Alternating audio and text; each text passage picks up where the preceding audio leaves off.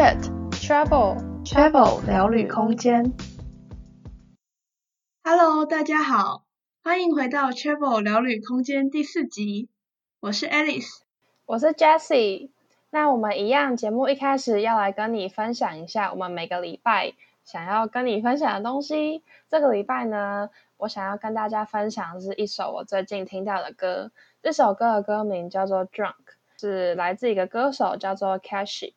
我最近很喜欢这首歌，主要是因为这首歌的旋律跟 Cash 他的歌声非常的美妙。那这首歌歌名叫《Drunk》，顾名思义，它的内容跟喝醉有一些关联。那它歌词主要就是说，他的朋友们都喝醉了，然后他独自一个人跌跌撞撞的回到床上。不需要任何人的帮忙，就是有一种孤独感。那 Cash 这个歌手呢，他的音乐被人觉得有一种忧郁的感觉，他被封为忧郁小生。嗯、对，然后他的歌曲风格应该比较算 Lo-Fi，就是我个人很喜欢听 Lo-Fi 类型的音乐。然后有一点 Lo-Fi，、嗯、有一点 R&B，有一点 Lo-Fi Hip Hop，就是我也没有，我也不是音乐大师啊。那大家就是一种这种感觉，可能大家多听几首就会知道了。那因为音乐有版权的关系嘛，所以我们也不方便放这首歌上来，但我们会把这首歌的连接放到我们的 description 里面，大家可以去那边听这首歌，也希望大家会喜欢这首歌。这也是我们片头和片尾都用这些音频的原因，因为 Jessie 很喜欢 Lo-Fi 类型的歌。对，就是我们的开场跟结尾的音乐啊，也是属于这种 Lo-Fi 形式的音乐，大概大概就是这种调调。但其实也很广，大家有兴趣也可以去听听看。像其实 YouTube 上面有一个播放清单，还蛮红的，它就是叫 Lo-Fi Hip Hop for Study 什么什么之类的。嗯、然后它的封面图片是一个。类似宫崎骏、吉卜力类型动画的一个图片，嗯，那个歌单还蛮有名的，对吧、啊嗯？在 YouTube 跟 Spotify 上面都有，对吧、啊？其实打 Lo-Fi 应该都可以找到这类型的音乐，嗯、就是蛮舒服的，有一点微忧郁、微孤独，就蛮推荐大家可以听听看这首歌。虽然说它歌词有点忧郁、孤独，但它的歌旋律是我觉得算是蛮疗愈的。尤其是它结尾的时候，有一种，它结尾有一些炫，算炫技嘛，就是比较高音啊、转音那种部分，嗯、我觉得那边就特别疗愈，就非常的 太好听了，无法形容。好，不要建立大家太多的期待，大家去听就知道。我是听了一次哎，因为它的那种歌词没有很多，它主要就是副歌一直在重复，嗯、所以我大概听。次到最后几次的副歌的时候，我已经会唱了，嗯，就蛮朗朗上口的，嗯，推荐大家去听这首歌。Kesh 的拼法是 K E S H I，对对对，忘记讲了，就是 Cashy Drunk D R U N K。然后如果懒得打字，我们也会贴链接的，大家可以再去我们这集的简介里面找。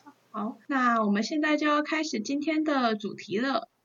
对，我们这次要跟大家分享的故事是我第一次使用 Carry Serving 跟人见面，跟去住别人家的经验。嗯。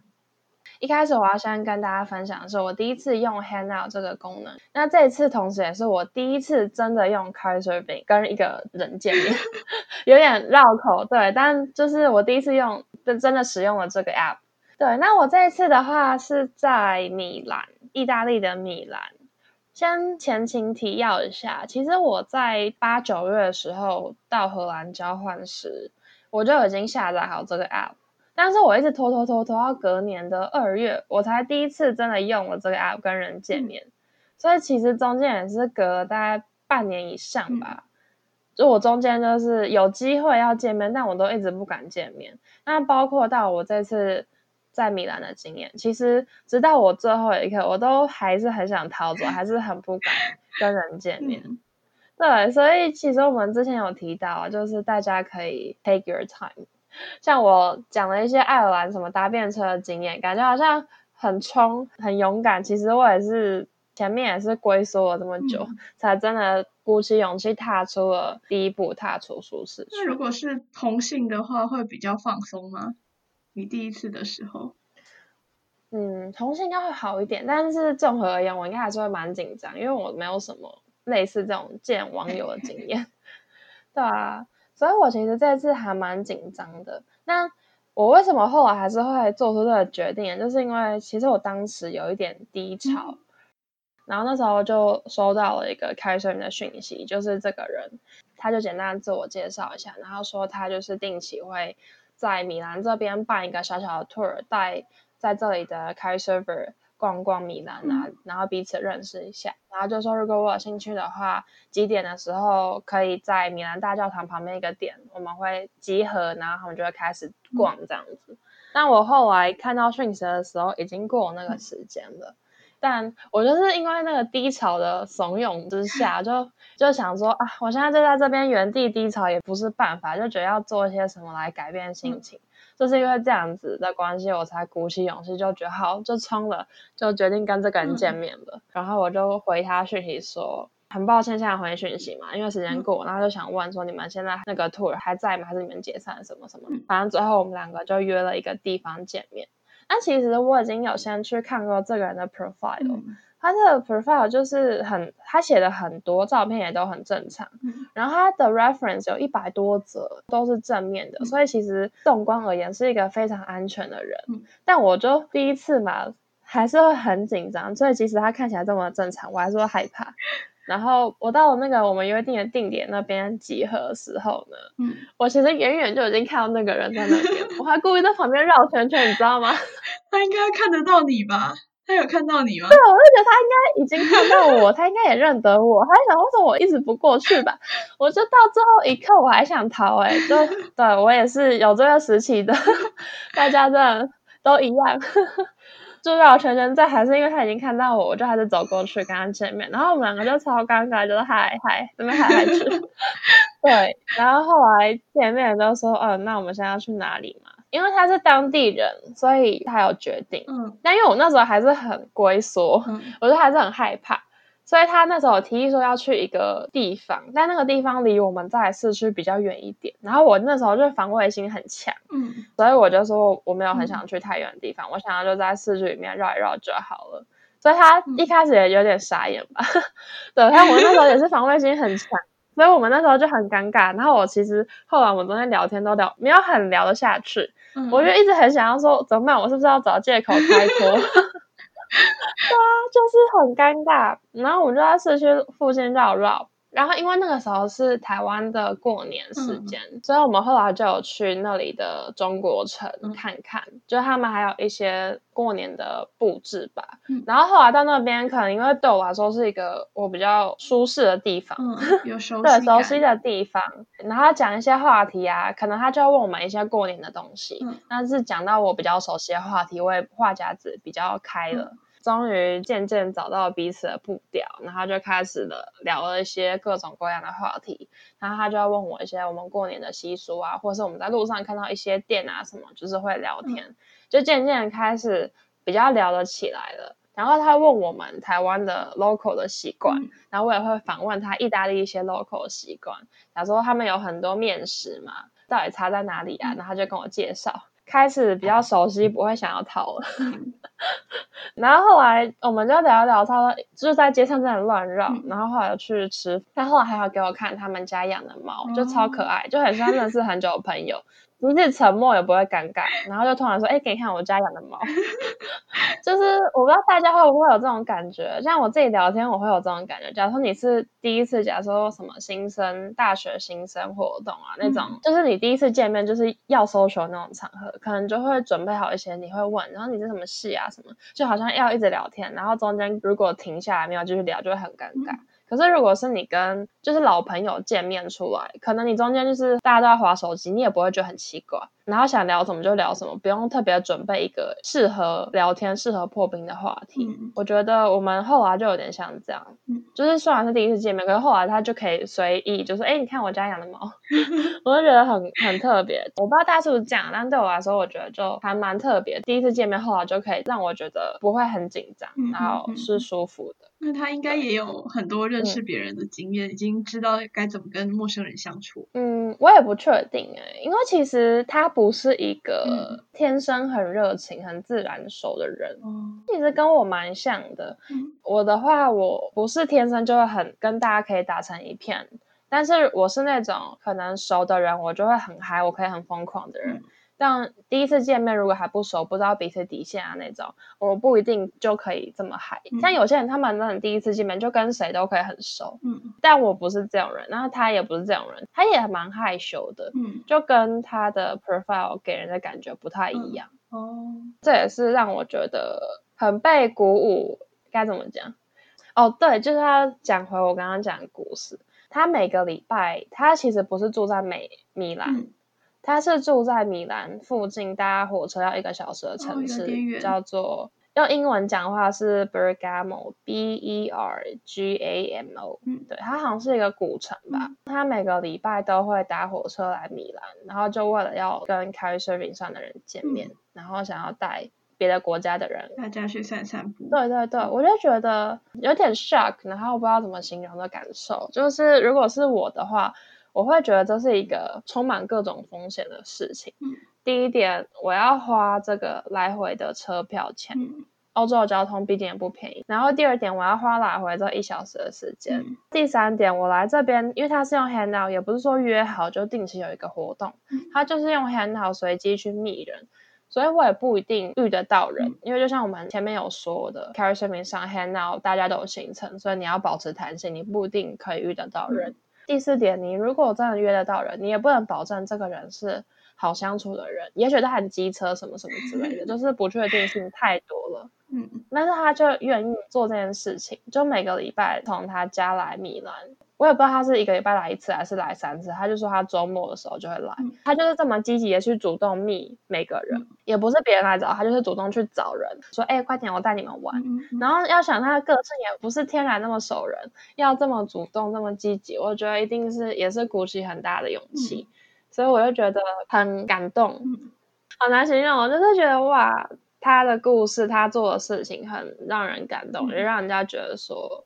呃，我是不是也可以学习，或是我这么害羞，或是我应该要更努力一点之类的？嗯嗯，嗯应该说，因为我也是想要做这件事情，只是我跨不出这一步。嗯、那他的故事就让我觉得有点激励人心。嗯嗯嗯、我觉得他真的是一个让人觉得非常感动的人。他他就是我们最后要离开的时候，他也给我一颗奇异果。为什么？然后那颗奇异果就是皱皱的，不像外面卖的都是一颗圆圆肥肥嘛。它就是皱皱的，然后我那时候就也是想跟 Alice 一样，想说为什么要给我一颗奇异果，然后他就说哦，这是我们家自己种的，然后天哪，你知道吗？当下真的超感动的，就是我刚刚讲他做了这么多，就每个礼拜来，然后在那边觅觅大家，花了这么多心思，嗯、然后他也不求什么回报吧，就是一片真心想要对别人好，嗯、然后还这样带着他们家这种奇异果放在他的包包里，可能会烂掉，可能没有人要吃。他就是付出了这么多，就只是想要对别人好，你知道吗？我会觉得真的太感动了。所以我也是因为这一次的经验，就让我觉得，因为第一次的经验是好的，就是会让我觉得会想要继续尝试。尤其这个经验真的太好了，就觉得太感动了吧。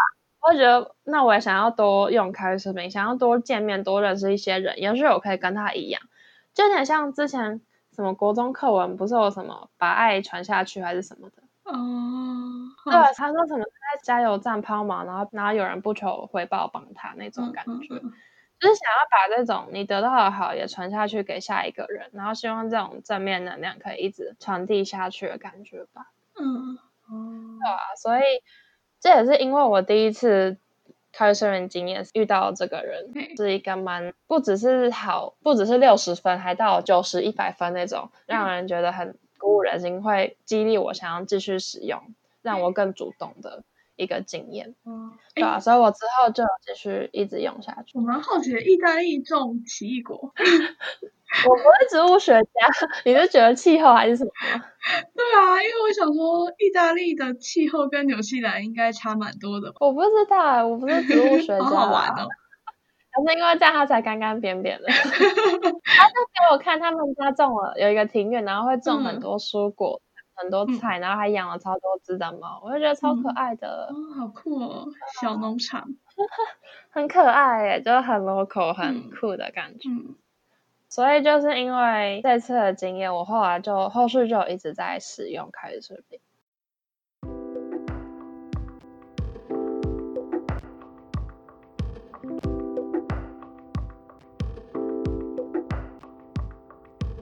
休息一下，现在是广告时间。喜欢我们的故事吗？欢迎到我们的 Facebook 粉丝专业和 Instagram 和我们继续聊哦。我们的 Facebook 粉丝专业叫做 Travel 聊旅空间，你可以在网址的地方打 facebook.com 斜线 c h a v e l s p a c e c h a v e l s p a c e。那我们的 Instagram 也是一样的账号哦，你可以直接搜寻 Travel Space c h a v e l S P A C E，那就期待在那边看到你们喽。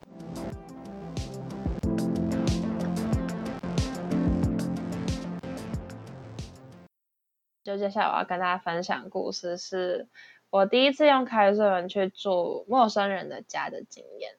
那这次的经验就在后面过了不久的四月。对，我刚刚说我的意大利是在二月的时候。嗯那后来过两个月，大概四月中的时候，我就去了西班牙。其实这次经验也是一个情绪的迫使之下，又是一个低潮吗？对，因为我其实前面跨出第一步跟陌生人见面，已经要有点勇气了。但是住陌生人家，我还是会有一些疙瘩嘛，还是需要一点时间、心理调试等等。嗯，我原本是没有打算要住陌生人家，我就是还是想说见面就好，还没有到那么快到那个时期。但我觉得那个时候好像准备报告又是一个心灵的低潮期，所以我又又就是一个冲动，好，我就去住别人家，就是我要做点什么去改变我的心情。所以我又一个冲动，我就开始决定要去住别人家，就开始寄了很多封信啊。第一次开始要申请去住别人家，然后因为是第一次，我其实也没有很有经验，所以我只有申请住一个晚上。那我后来有觉得，其实一个晚上有点太赶了。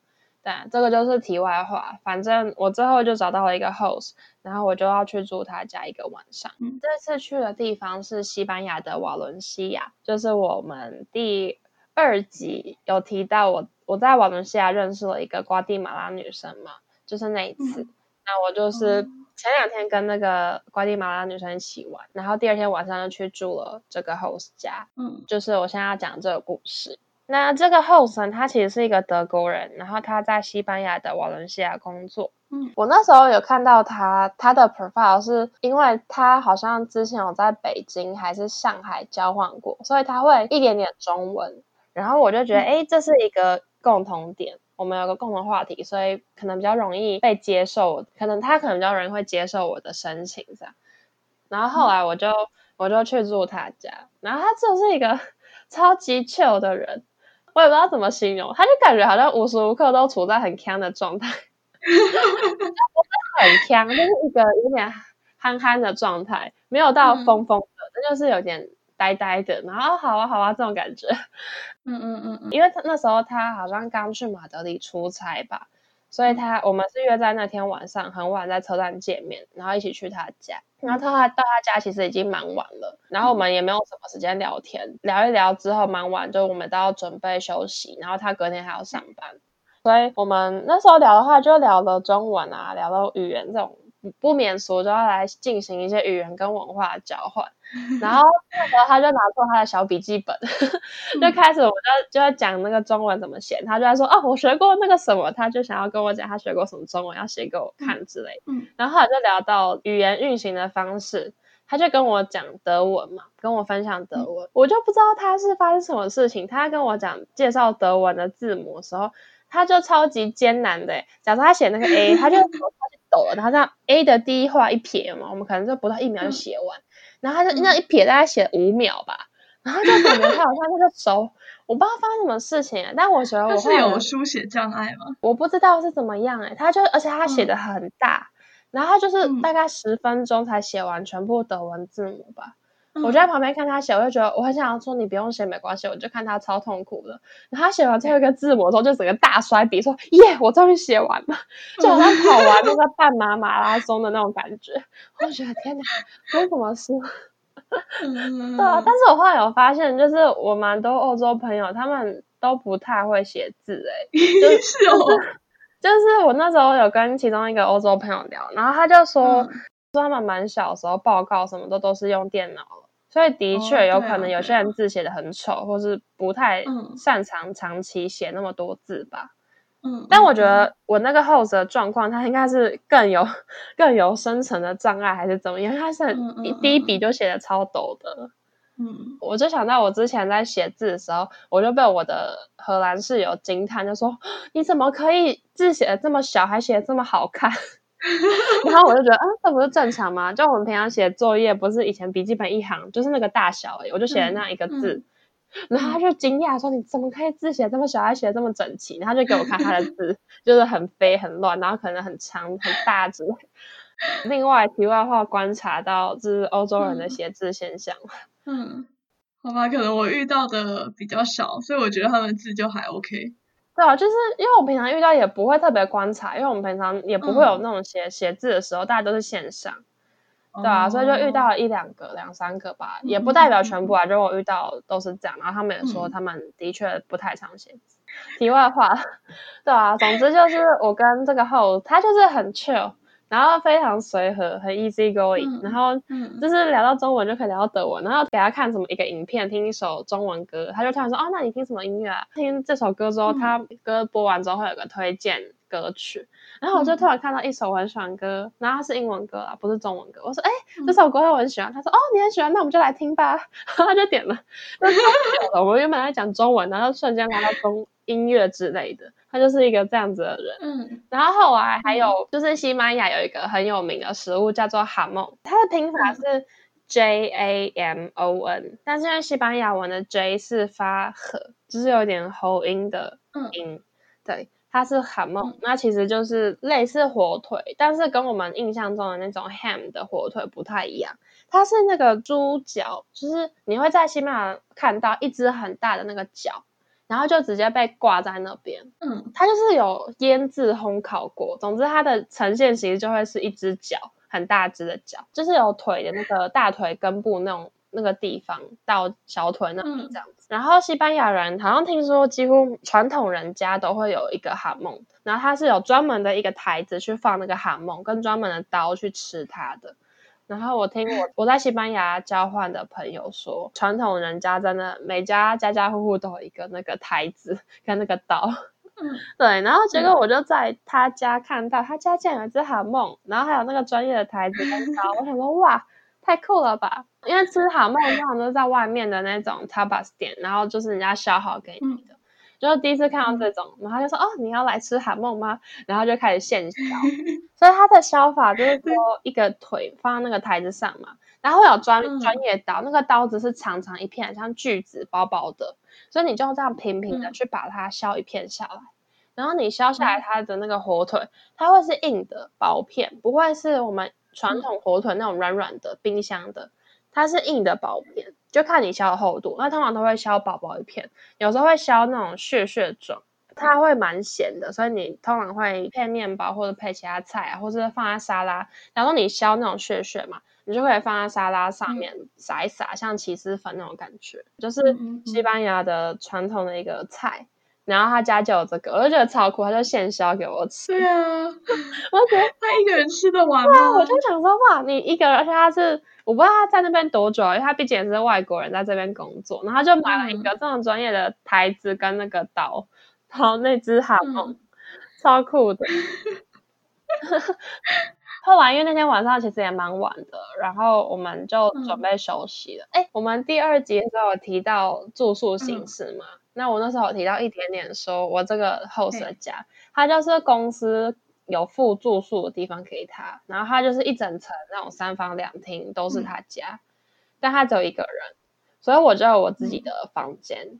然后他就是他把主卧室的那个双人床床垫搬到客厅，因为他觉得很远，所以他就就是客厅一整个客厅是他的房间这样。然后他的电脑、办公桌就在那里，那超大一个，其他都其他地方都超空的。然后我就是睡一个另外一个客房，还有两个小的单人床，嗯、然后我还可以有一间自己的浴室，超爽的。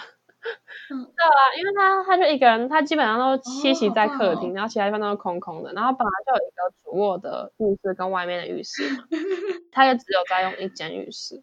对啊，所以就还蛮好的。嗯、对，反正我们后来就休息了，因为隔天他要上班，然后我隔天好像下午就要去，我就要去搭车到巴塞隆纳了，所以我们能见面跟一起行动的时间没有那么多。嗯、那后来我们就约说，那他明天下班之后，我们就约在瓦伦西亚市区一起吃饭。嗯、哦，对，要提到他家是，他家不是在瓦伦西亚市区，嗯、他家在。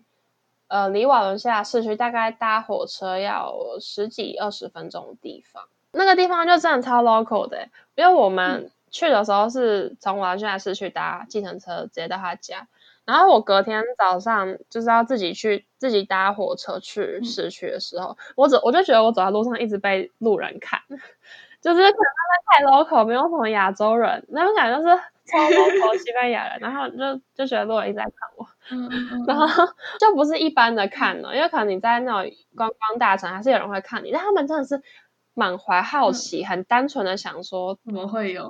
对对对，就是那种眼神感觉是不一样，但是没有恶意啦，就他们就很好奇这样看我的感觉。嗯、反正我后来就是，我们就约到那个瓦伦西亚市区吃一家台湾餐厅，嗯嗯、对，那间台湾餐厅也是一个。在瓦伦西亚交换台湾人推荐我，不然我原本也不知道这一家。嗯、我们就是在这间台湾餐厅吃饭，然后介绍台湾食物啊等等的。说到那个台湾食物，因为我们后来都点便当，就是他的菜色就点一个类似便当，然后就像我们传统会有饭一个主食，然后你选你要什么鸡腿便当、空肉便当等等，嗯、然后他就会附那种三菜那类的。还有点现在还在想念，对不对？对呀、啊，这里的食物真的是。都不想吃。那中国城的呢？哎呦，他们的东西都很辣，我就不喜欢。没有台湾人开的吗？说台湾人开的都不在 City 啊，都在很远的地方。啊，嗯啊，可是不是应该在市中心会比较多台湾人之类的？因为这边蛮多人有车的，所以他们只要离市区不太远的地方，他们都会开车去。而且在 City 里面的租金就很贵。啊，因为我以为开在市区会比较多人去。对。好吧，我们吃那个 又要讲了，让人羡慕。好了，我刚刚讲完，但主要就是因为那个便当我们都会有三菜之类吧，然后我们的青菜不像他们都会吃沙拉，我们都会是烫过或炒过的青菜。嗯，然后那个时候我们就在吃饭，一般吃饭，然后他突然说什么啊，我真的很喜欢这种 hot salad，然后我那时候还。还傻了一下，想说什么是 hot salad，然后就意会过来说，哦，他讲的是这个，我们就是炒过的青菜。嗯，然后我就觉得哇，超有趣的这种这种说法，因为我 我还是之前在跟其他人解释我们的炒青菜之类的，嗯，就是都不知道怎么形容，然后突然觉得啊，就讲 hot seller 好像嗯。很好用啊，就直接两两个字直接 cover 一下，我们跟他解释说 啊。有可能是你用炒的啊，什么什么要解释很久，哦、直接好吃啊！因为我听到的时候会想到 Seven Eleven 的温沙拉，欸，那温沙拉其实它温的不是菜，嗯，温沙拉是指说你菜还是生的，可是它放了，假如说热的鸡腿，哦，让你的沙拉没有那么冰，可是它沙拉本身不是热的，嗯，对，它只是配熟的热的东西，配温的东西吃，嗯，原来，对啊，嘿。我就觉得哦，这个用法很酷，但我不知道是不是讲的每个外国人都听得懂啊。嗯嗯嗯嗯，对吧？然后后来我们还要点那个汤，嗯，我们要听点那个酸辣汤，嗯，然后我就很期待，因为想说酸辣汤蛮亚洲的，嗯，我不知道应该也不算台湾的汤，应该也是越南、泰国应该也有吧？对啊，感觉不是像卤肉饭或是臭豆腐那种是台湾开始的，感觉也是好像别的地方传的。虽然在台湾也蛮有名的啦，对，但是觉得酸辣汤不是一个在欧洲的亚洲餐厅可以随便吃到的东西，嗯、就它感觉更 local 一点，嗯、所以我就觉得哇，竟然有酸辣汤，我就很兴奋点了。就那碗酸辣汤来之后，它竟然是粉红色的，我就 真傻眼，我就想说发生什么事了。然后我的那个 host 看到我的表情就说：“嗯、呃，你怎么了？” 我就说：“这是这是酸辣汤吗？这不是酸辣汤啊！就是他不能理解我的那个 震撼感，嗯，可能味道不到地，但也不会是粉红色的，然后还那种渣渣，很像豆腐，很像那个米面还是什么感觉吧？我就觉得超诡异，我感觉有点恶心。对啊，然后我就觉得好吧，那我们试试看，它搞不好味道一样，就味道当然不一样啊！喝了一口就觉得这到底是什么东西？就感觉可能可能很像是。中国某一个省的酸辣汤吧，哦，就是可能他们比较在地的那种口味，嗯、我也不知道怎么形容，嗯，就反正不是台湾周胖子那种常常喝的那种酸辣汤，嗯、就它勾勾糊糊的、啊，像鼻涕啊那种那种质地，然后酸辣汤，然后还有那个小豆干、小豆腐那种，就完全不是。嗯、最后我们那碗汤都没有喝，嗯、就一碗满满放那里，嗯，我忘记细节了，后来就是放在那边。嗯，然后就他们那个店员来收的时候，还说啊，你们这碗汤不喜欢吗？那就不跟你们算钱了。啊，我觉得太暖了吧！因为其实这家店我真的要激推，这家店叫做大福卤肉饭。各位日后有机会去西班牙瓦伦西亚，一定要去；或是如果你现在身在瓦伦西亚，一定要去哦。如果你现在身在瓦伦西亚，相信你一定也知道这家店了。大福卤肉饭，大福福是福气的福，或是你直接搜寻西班牙文叫做 Casa 大福，Casa 就是西班牙文的家的意思，C A S A，然后大福就是 T A F U，就在瓦伦西亚的车站附近，交通位置也非常方便，一定要去吃，超暖鸡腿。我一进去的时候，就是老板娘整个就是台湾人，台湾口音，嗯，温馨的台湾口音就对我说啊，欢迎光临，来啊，里面坐几位，我说哦。回家讲国语哦，对啊，就是 还是讲英文，还是讲西班牙文？他讲中文啊，他看我是，他可能看我应该就觉得我应该是会讲中文的人。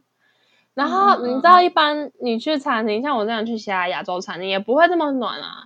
他可能就问你几位，然后就这种客气，他就是整个很像台湾的小贩。我.说啊几位，而且他甚至比台湾的小贩更更温暖，因为他可能也知道会来这里的人都是异乡游子，都不会是在这边。Oh.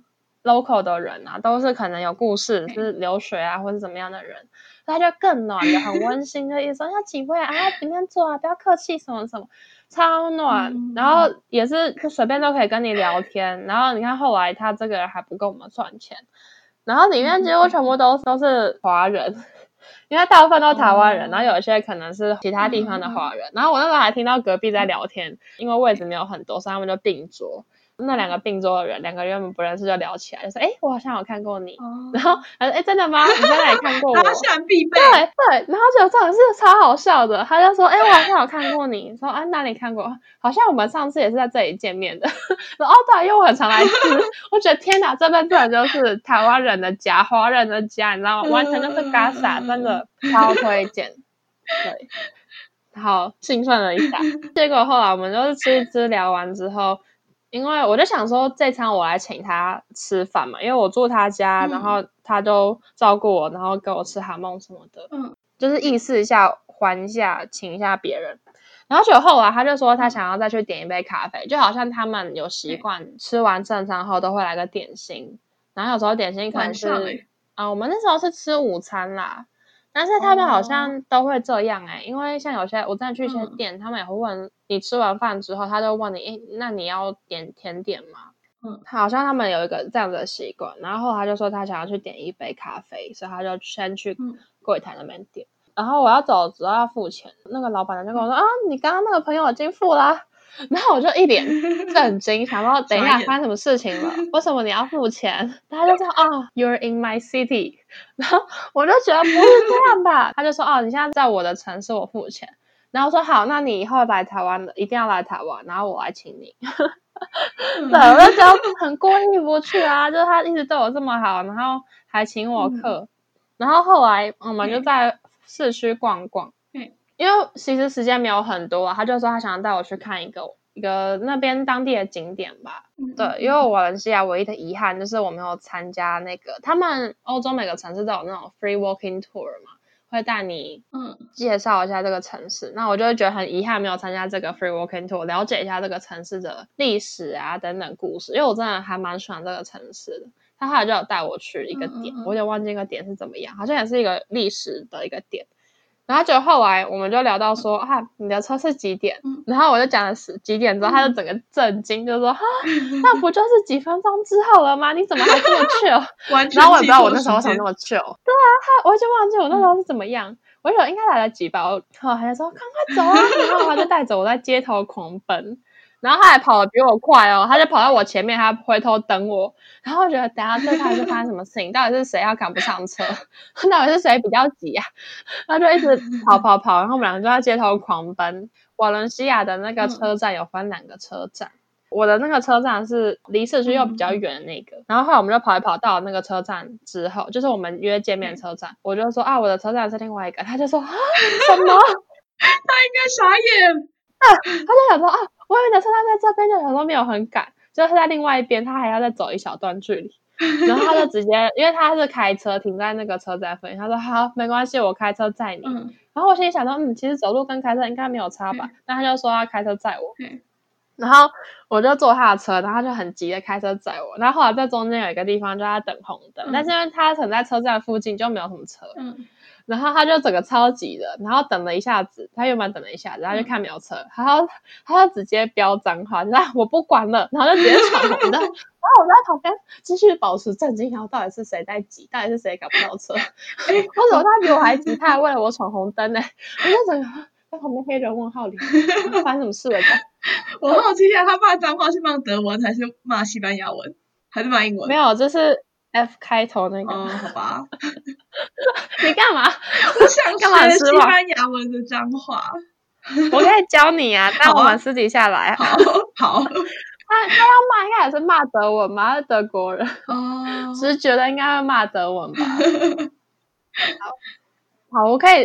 哎，这样讲会不会不好啊？就是我的印象被崩坏。其实我有个那个小备忘录，然后里面是大概十几、二十几个语言的脏话。对，因为你知道，你跟别人破冰，真的用年轻人啊，你要看适合的人。真的，你要学对方语言脏话，真的是瞬间变熟哎，真的是瞬间变熟。原本就还在客套，哎，Where are you from？那边客套，哦，I've been to your country，什么什么，然后顺便讲说，哦，你还不如一句说啊，我知道啊，你们那个你们。我语言的脏话是不是这样讲？他就一脸震惊说：“啊，你怎么知道？”然后现在就会跟你超熟，然后就很兴奋要教你很多句新的脏话。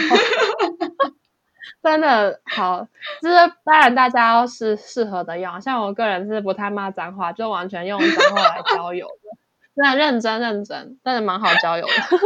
好，要总之回到正题，就是这个故事。后来我就搭上车了。故事就这样，非常简短。嗯、我们后来当然还是有继续在联络啦。嗯，我觉得跟我前面提米兰的故事很像，他就是也是一个很单纯想要对人好的人，交朋友的人。对，他就是没有什么心机，嗯、他也不求你要付出什么，也不会让人感觉不舒服，就是很单纯的，就好像把你当做一个他的老朋友在跟你互动聊天，你也不用很拘谨的说要聊那些、嗯、第一次见面要聊话题，就想聊什么就聊什么啊，嗯，超级舒服的。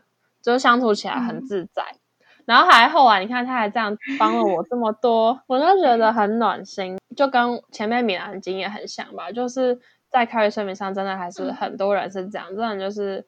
很单纯的付出一片真心，就只是想要对别人好，想要帮助人。嗯，然后我也觉得很庆幸，两个第一次的经验都是这么样好的经验。因为如果没有米兰第一次那么好的经验，我可能也不会下定决心要去住别人家，有这次瓦伦西亚的经验。那如果没有瓦伦西亚这次的经验，我可能以后也不会再继续去住别人家，那也不会有之前第一集提过爱尔兰的故事。到了这么多神奇有趣的经验，这样子，嗯、就如果不是我遇到这两个这么好的人，那也不会有后面这些故事，跟我后来在开运生命上面得到新的启发、新的成长这些。所以我觉得，就第一次经验真的蛮重要，然后也还蛮感激我遇到这两个人，嗯、让我对开运生命留下一个很好的第一印象。嗯、对啊。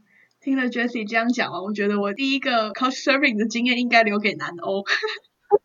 南欧的人感觉比较热情，比较好。可是我觉得南欧也会有一些，就是热情。有时候他如果热情在不好的方面，嗯、也会让你有点压力吧。真的就是看人，嗯、因为你看我遇到的这个他也是德国人啊，那、啊、你上次遇到的也是德国人。可是他在南欧啊，我想说他可能被环境影响了，就也变得很温馨、很温暖、很热情。我觉得他的个性不是南欧人的感觉，嗯，主要是看人啦，嗯，没有分地点。好吧，你之后就跟我一起去啊。没有，等他来台湾，然后我们可以带他逛逛，让我观察一下。对啊，但是现在感觉很两年后，现在就不太可能。对，而且也不知道，因为他们平常生活圈就是在欧洲，嗯、也不知道。嗯，对啊，希望他们都还是可以来台湾。对啊，台湾最近开放商业旅行。嗯、对，我跟他其实也蛮久没联络的，因为那毕竟是两三年前的事了。嗯嗯、然后我后来。回到荷兰之后，呃，我们那时候就有说，哎，在荷兰嘛，那他住德国其实很近啊，嗯、就说你之后如果来荷兰，也可以赶快跟我讲，嗯、不然我们就是之后台湾见了。就是后来偶尔还会有联络，像他之前换了那个 WhatsApp 的账号，他有主动密我跟我说，哎，我换 WhatsApp 账号，然后我是谁谁谁，然后我们后来就小聊一下，然后就没有一直聊下去。但我觉得都是那种，嗯嗯嗯，正常。你没有一直保持联系，可是你如果哪一天他来台湾，或者哪一天我去德国，可能我们再聊，还是可以聊起来的那种朋友。嗯，就觉得就算之后没有联系，但至少这个回忆是很好的，很美好的。那他也算是在我人生中有蛮大的影响。讲得好，讲得好，很 想让人家起哄说在一起。在一起没有，不要乱讲，真的完全没有。我觉得这也是一个，我觉得这也是很难得的地方啊。嗯、就是虽然是异性，可是你不会有异性那一层尴尬。你除了不同国家人之间语言关语言尴尬、语言隔阂，跟可能是朋友的隔阂，还有异性的隔阂，就是都没有。嗯、我觉得这两个人都是会让人真的觉得很自在、很舒服。嗯，不会有一些就是提防啊，或者拘谨的感觉。Travel Q，节目的最后一样是我们的 Travel Q 时间。这个礼拜想要问你，你曾经也有过类似的见网友经验吗？在第一次见面的时候，你也曾经这么紧张吗？欢迎留言和我们分享你的故事。很开心今天也能和你一起聊聊天。回味旅外的那些故事。如果喜欢我们的节目，欢迎订阅我们，留下评论，和我们分享你的看法。也欢迎到我们的 FB 和 IG 和我们继续聊哦。下周我们将继续和你们聊聊一次 Couchsurfing 的震撼经验和心灵上的成长，以及价值观上的成长。那我们下周见啦，拜拜。拜拜。